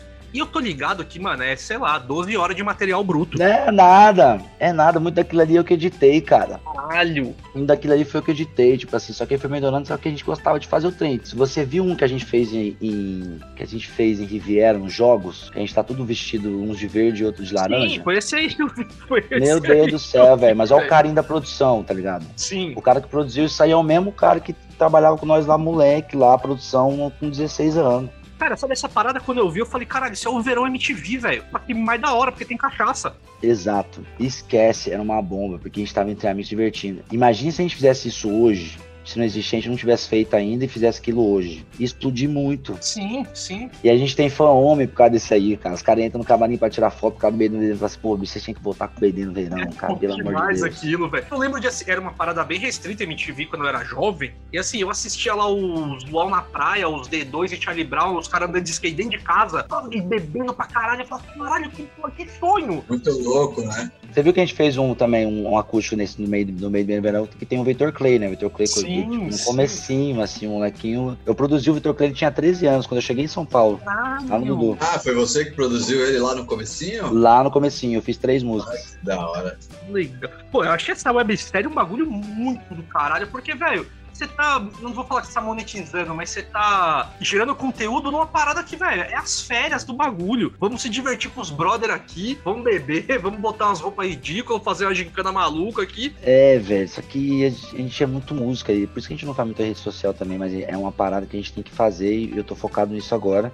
Cara, é, a gente é muito músico, né, cara? Pende demais pro lado do Sim, estúdio sim. demais, o lado de musical, aí acaba ficando de lado esse trem. E o Davi começou a não topar mais algumas coisas, mas se, se topar faz, mas é que ficou difícil o momento, sem equipe, tá ligado? Sim, sim. Muito louco.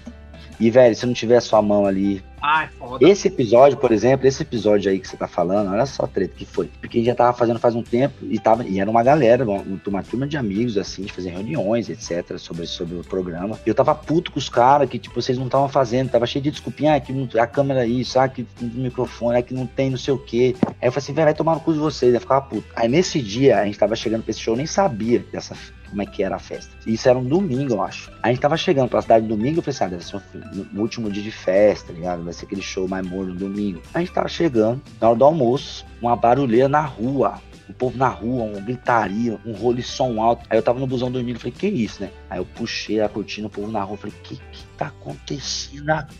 Porrada de gente. Que loucura. Eu perguntei o que tava acontecendo. Aí falou que era abertura do verão, que era uma festa tradicional. Eu falei, esquece, vou fazer uma matéria sozinho pra esses caras se fuder hoje. Eles vão ver como é que é.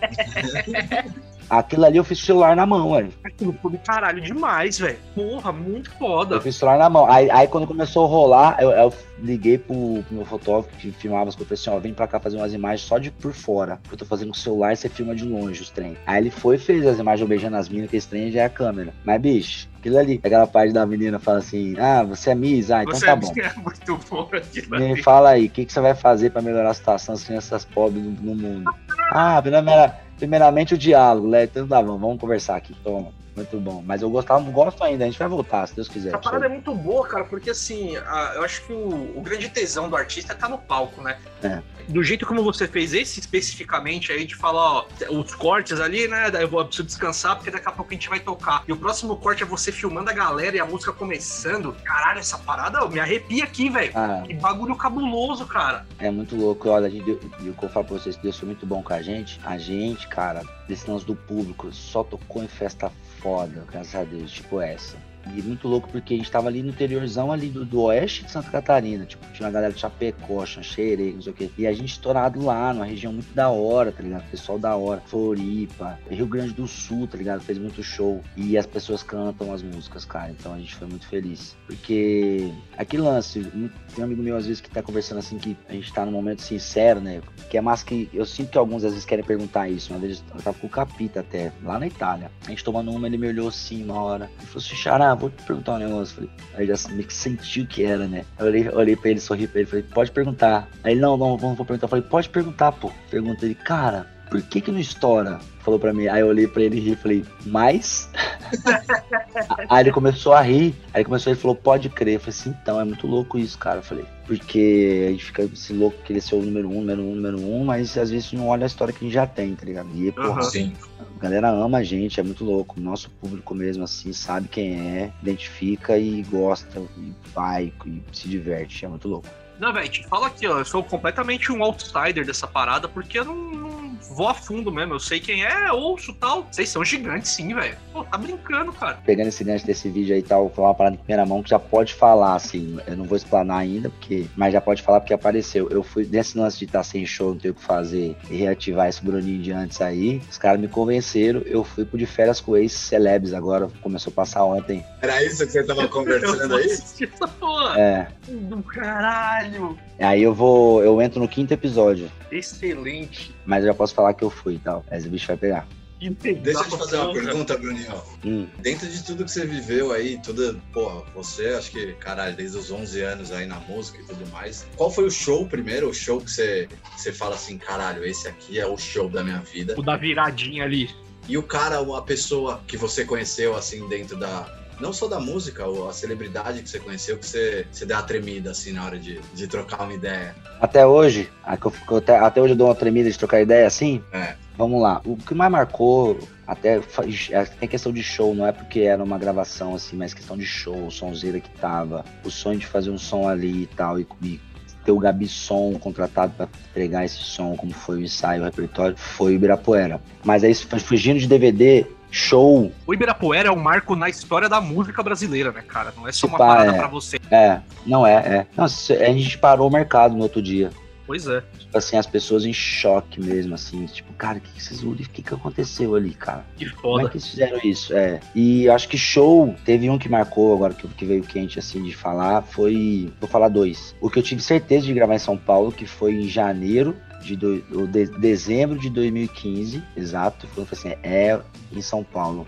A gente vai gravar. A gente fez um show no Vila Country, mano, festa do branco, assim, tinha 7 mil pessoas. E o povo cantando tudo, as nossas músicas fora de normal, assim. Eu falei, caralho, que loucura isso é São Paulo. Vou falar três show, vai. E o, o primeira vez na Expo Grande também, acho que 2014, quando a gente tocou a primeira vez na Expo Grande, um, é um sentimento muito especial. Como eu falei, a primeira show que você vai na vida, os shows mais que você gosta, você assiste lá, tá ligado? Então era muito importante pra gente e a gente tocou meio que um momento muito bom, assim, nosso. E foi bizarro. E Sydney, na Austrália também, uma vez a gente tocou, fez uma turnê lá. E tinha no, no último, último show da turnê foi em Sydney, sold out, 1.200 pessoas. Porra. Quando acabou o show, eu tava em choque, eu olhei pro Davi assim, e ele falou, quem foi, cara? Eu falei, Davi, a gente não tá em São Paulo, né? a gente tá em Sydney.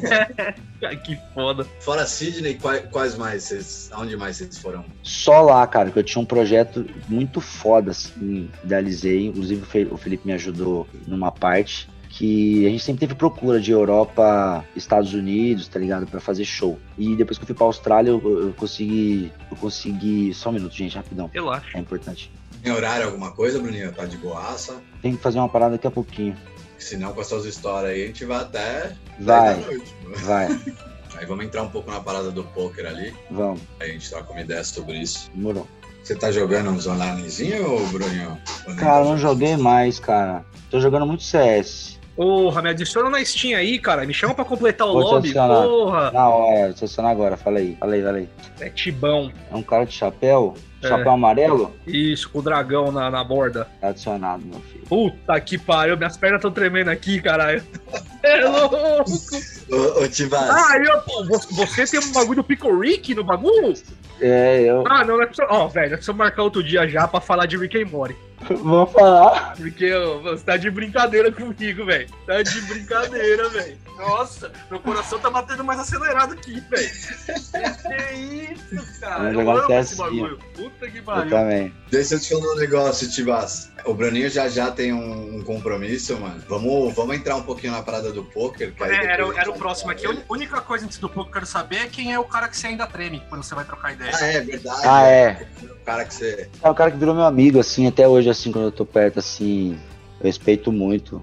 E a gente é muito amigo, assim, tá ligado? E toda vez eu fico até brisado que a gente é amigo. Essas coisas minhas de, de sonhar, assim, jogar pro alto, é o Medina, tá ligado? Até hoje, assim, eu trato Puta ele. que pariu. Você puta trato que pariu, muito velho. respeito, assim, eu sou muito fã. Tem um moleque que eu sou fã, é esse cara, velho. É. O jeito que a gente se conheceu foi muito louco, que eu comecei a surfar, apaixonei e postei umas fotos, uma amiga minha me zoou, né? Assim, ó, tô todo surfista. Eu falei assim, é, esquece e tal. É ver, vou, me apaixonei. Ela falou assim, ah, eu te apresentar pro Medina. Eu falei, porra. É, duvido. Sonho, né? Só que isso aí em 2014, tá? Janeiro de 2014. Ela falou assim, não, vou te apresentar tal. Eu falei assim, porra, demorou. Aí beleza, tava no estúdio, comecei a trabalhar. De repente chega uma mensagem, falei assim, pô, mano, fiquei sabendo que você aprendeu a surfar e vai mandar uns DVD pra mim aí. Nossa!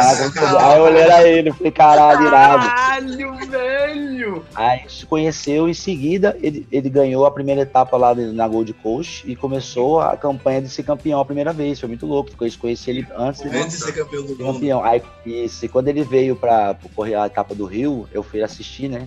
Aí eu levei um violão pra ele, sem falar nada. Aí quando eu fui entregar o violão, ele tava com a prancha pra me entregar. Você bota a prancha. Nossa, que do caralho, Que da- velho. Que da hora. Eu vi o Fê, o Fê postou uma vez uh, uma casa que vocês foram. Você tava junto também. Aonde? Puta, eu não vou lembrar em que praia que era, velho. Que tava com ele, vocês foram passar o ano novo. eu Não sei se foi o ano novo, Deve ser Barra Grande, Barra Grande. né? Puta, uma estrutura sinistra, né, Bruninho? Os caras com uma Ah, geladeira sim. lá. Red Bull. Nossa, ô Tibas, um negócio surreal, velho. Surreal. Os caras fizeram um lobbyzinho da. Que marca que era de cerveja? Não lembro. Caraca, era uma marca de cerveja foda. Os caras fizeram uma. colocaram uma das, umas daquelas geladeiras grandona, tá ligado? Tipo, Aham. forrado de cerveja. E aí colocaram aquelas poltroninhas tipo de balada numa área. no- Tipo num deckzinho, né, Bruninho? Sim, Mano, os caras fizeram. que sonho, velho. Que negócio é surreal. muito brabo mesmo. Ali é o Barra Grande, né? Não tem como. Só que ele, acho que três anos. Mas eu acho que o cara que eu, assim, tenho muito respeito até hoje. Todos eles, tá? Todos eles, assim, o Jorge também, quando eu tô. O Jorge é um cara que até hoje também eu, eu fico doido, assim, eu tô perto dele. E o Gabriel, eu acho. Porra, justíssimo, Mas é louco justíssimo. isso, né? Você, mesmo você sendo um cara famoso, né? Acostumado a ser o contrário, né? É, tem uma, As uma vez que pessoas ficarem nervosas por, por te conhecer e tudo mais. o maluco me adicionou na Steam aqui, minhas pernas tremeram mesmo, Aí, velho. ó. Tô brincando não. É de brincadeira. É muito louco isso, né? E aí você sentir isso, por...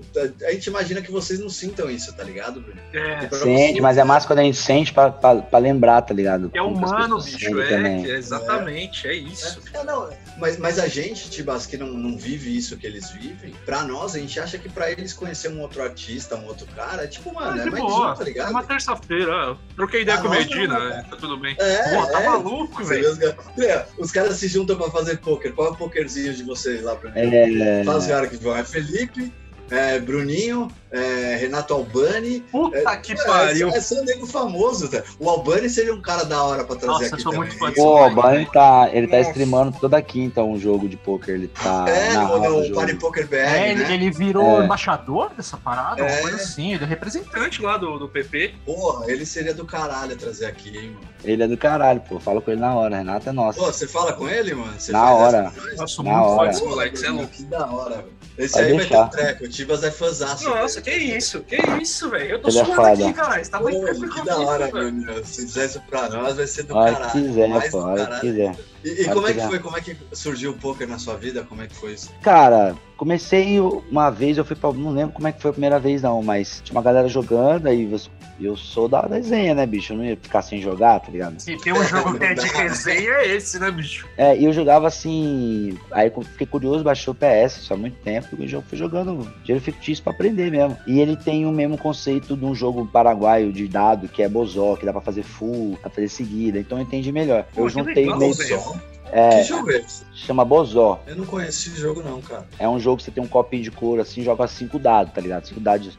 Aí você bate ali. Aí você pode fazer seguida, tá ligado? Aí o full, por exemplo. O full é você. É igual o full mesmo do, do poker. Só que aí, imagina, fica, você bate ali os dados, né? Aí sai três dados com três e dois com dois. Você fez o full. Olha que legal, velho. Aí, aí você pode bater três vezes. Aí você, por exemplo, bateu. Aí tem. Bateu uma vez. Ve- Veio. Você precisa fazer o full, né? Você tem que ir marcando os jogos. Aí você bateu. Tem dois, dois e dois, três. Aí você separa você, essas quatro dados e joga só um dado. Você tem mais duas chances, entendeu? Ah, Sim. que legal. Porra. Dois É. ou três. Isso, exatamente. Ba- Bateu dois ou três, exatamente. Aí você faz quadra e você faz general, que chama que é onde você bate as cinco, as cinco. Muito louco. Ah, general chama, tipo, a sequência, Chama. não se fosse a sequência. Como se fosse Não, o- não. Você bate os cinco igual, é cinco igual. Todos iguais. Ah, Tipo cinco quina. iguais. Ah, achei que fosse Isso. um, dois, três, quatro, cinco. É Aí você acima tá, da é, tem seguida também. Isso, Caraca. acima da quadra, que vale mais pontos. Aí Caraca. juntei isso aí com o truco, né, cara? Joguei muito truco. Eu, eu sou Bruninho porque tenho irmão mais velho, tá ligado? Meus dois irmãos mais velhos, a diferença é de 7 e 9 anos. Então, sempre andei com, meu- com meus irmãos e com os amigos deles. Então, os caras jogavam truco, meu irmão não queria jogar com os caras, assim, pra maquinar as coisas, levava eu, já com 10 anos, pra jogar os trucos, tá ligado? Aí eu juntei as duas coisas, a nuance do truco, do blefe, da resenha, de ler o cara, de saber o que tá acontecendo, de, de imaginar, de fazer conta, eu gosto muito de fazer conta. E comecei a gostar. Inclusive, cara, dessa vez do Rio de Janeiro aí,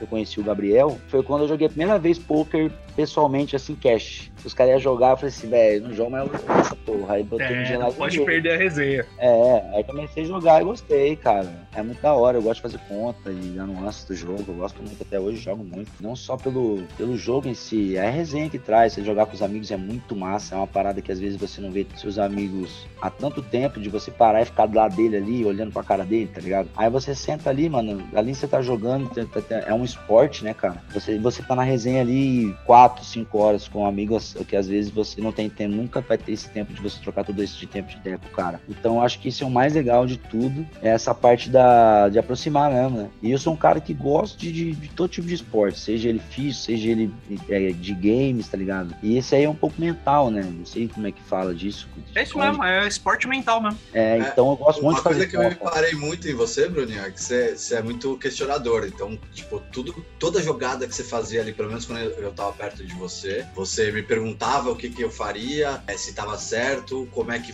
é o jeito certo.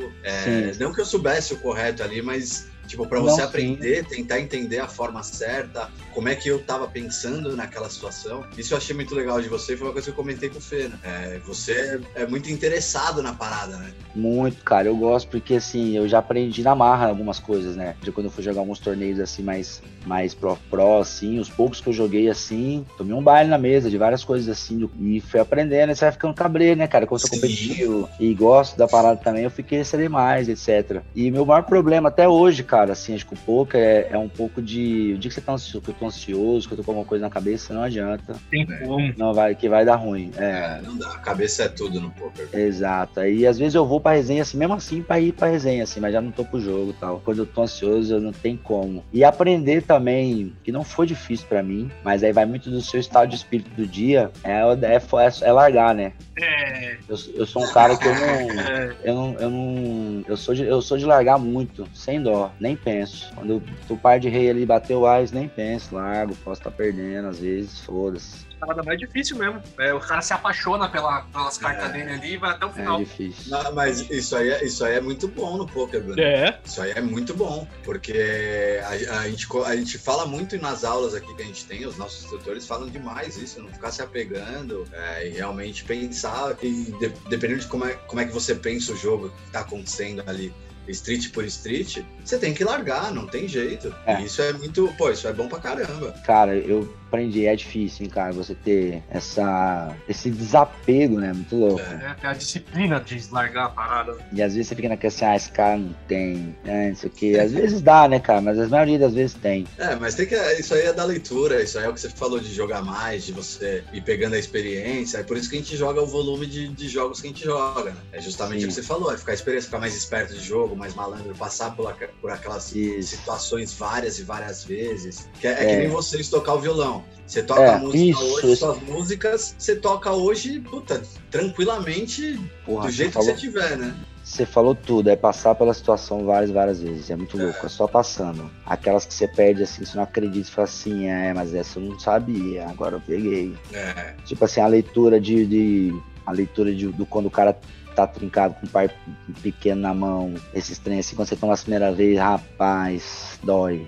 É, Mas, é, ah, mas isso assim, porque assim, dói porque você não tá no seu radar ainda, na sua cabeça, que aquilo pode acontecer. Aí quando você pega a mãe, quando você ganha algumas mãos assim também pelo outro lado, você começa a entender. Você olha ali, o cara tá botando ou tá pagando. Você tá, sei lá, você tá com par de rei, bateu tudo lá embaixo, o cara tá botando. Não tem nada, mas ele. Aí você fala assim, mas o que, que esse cara tem? Ele pode ter uma trinca na mão. Aí antes eu não tinha pensado nisso. Eu olhava assim, cara, esse cara não tem nada. Aí o cara tá lá com o parzinho de dois na mão, dois batidos.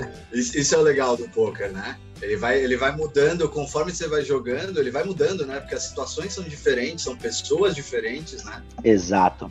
Outra coisa que eu aprendi com o tempo é, é a paciência, cara. Tem que Assim, ter. eu, é, eu quando tô pra jogar assim mesmo, assim, eu ligo o botãozinho. E eu aprendi também a não ficar tão triste quando não vem mais. O dia que não é de jogo, velho, não tem conversa. Faz parte, é. É, esse último poker lá, que eu nem ia jogar, eu fiquei nesse dia 2 de janeiro lá, sim, aí, só que nesse jogo, eu tava pra jogar mesmo, então, cara, nossa, eu demorei muito pra jogar uma mão, velho. Pra jogar uma mão, eu demorei muito, mas muito. Aí quando eu joguei, tomei, joguei, eu tomei. Isso é o pior. Aí caí, aí vai, deu um ribai, falei assim, ah, vamos aqui, né? Outra, caí é grande, né? Aí deu um ribai, demorei jogar, velho. Demorei jogar. Mas eu não ia parar, né? Tava ali, né? Demorei. Faltavam uns 20 pro intervalo. Dei umas mãos, cara. Cara, eu cheguei no, no, no- no- intervalo assim, quase chip líder, assim. Porra, Todo mundo em choque. Falei assim, caralho, eu falei assim, então, esperei. É. O dia que eu tô pra jogar, esquece. Outra, eu- às vezes, quando eu tô pra jogar, eu, eu pesco mesmo os caras. Eu falo de pescar assim, eu, eu penso muito quanto eu vou apostar, tá ligado? Faço a conta na minha cabeça. E, não é- e eu tenho massa, por isso, que eu- por isso que eu queria estudar, mas assim, Tibas. Porque eu vou pela minha cabeça assim de leitura, mesmo esse lance de. na intuição mesmo. De- deixa Exato. eu te falar um negócio, ó. Deixa eu te falar um negócio. Você tem meu WhatsApp agora, tá ligado? Sim. O dia e a hora que você quiser, Bruninho. Eu já te falei Pode isso um crer. milhão de vezes, mano. É só você me mandar aqui, ó, Márcio, eu quero, quero fazer aula, mano. Quando a gente começa. A gente vai Acabou, combinar. velho. A gente, A gente vai combinar. É, é só você me mandar mensagem. Já te antes da isso. gente abrir aqui, a gente tava fazendo isso. Vendo umas É, mãos lá, legal. trocando Eu ideia. estudando, é. Que da hora. Eu quero sim, cara. A Porque, hora que você quiser, Bruninho. Eu já te falei isso, mano. A gente arma Eu isso aí gosto. e faz um E eu estudinho. gosto, e além de gostar assim, por gostar, acho que é por isso que às vezes eu vou bem, assim, porque eu gosto. Eu É, você gosta de aprender, você é interessado. É isso que eu falei. Hum. Você, o Léo é assim, o Léo Vendito. O Léo é muito assim, ele gosta de entender, ele pergunta as paradas. sabe? Quando você fala, ele tá olhando, tá, tá tentando entender. Os caras, os caras jogam direto, entendeu? Então é, a galera vai pra resenha, né? É, eu vou precisar ir mesmo agora, bicho. fechou. Ô, Bruninho, Quer falar, querem falar mais alguma coisa? Só te agradecer demais, velho. Muito mesmo, Bruninho, do caralho. Tamo junto, cara. Desculpa ter que sair aí. Que é isso. Eu, cara, só queria te agradecer. A gente vai marcar outro pra, pra falar de Rick and Morty, que eu vi que ele pegou Rick and Morty e puta que pariu, tem resenha pra caralho por nós. Essa resenha Sim. aí até meia-noite tranquilo, porque, mano, a gente é curioso também. Muita de- Coisa, né? Que também, ligado. E se esquece, a gente, a gente falou duas horas aqui. Pois é, Não, dá e- pra falar e- muito e- mais. E só foi um pedaço dela. Puta história legal, cara. Eu sou, puta, eu já conhecia, obviamente, agora eu virei fã pra caralho. Eu sou baba-ovo pra caralho. Eu também. Obrigado, velho, de coração. E, puta, vida longa, Bruninho e Davi aí. Uma gravar muito mais coisa que vocês ainda não desgravaram, que até DVD gravado no ginásio de Ibirapuera tem, filho. Ah, mas Tamo com junto. essa cabeça que o Bruninho tem, já já vem uma novidade pra explodir aí. É, ele falou É, que tinha aí, já- vamos deixar em off essa é, já parada. tenho uma Ele pronta é aí, uma bomba excelente. dessa. Fica tranquilo. Porra, brigadão, velho. Que satisfação gravar essa parada com você Muito hoje, velho. Obrigado mesmo. Tamo junto, viu? Deus abençoe vocês aí. Obrigado Amém, pelo- você também, pela, pela resenha. Tamo junto. E bora marcar de jogar. O CS e o poker. Chama nós pra completar o lobby aí. Chama Os nós que dois, nós os estamos lá. Bora. Os dois, Hoje mais tarde eu vou jogar, certeza. Tamo junto, viu, galera? Fiquem na paz aí. Valeu todo mundo que tá curtindo aí, que tá escutando. Tamo junto. Espero que vocês tenham gostado da resenha. Valeu, mano. Valeu, galera. Tamo junto, hein? Fiquem na paz. Bom final de semana.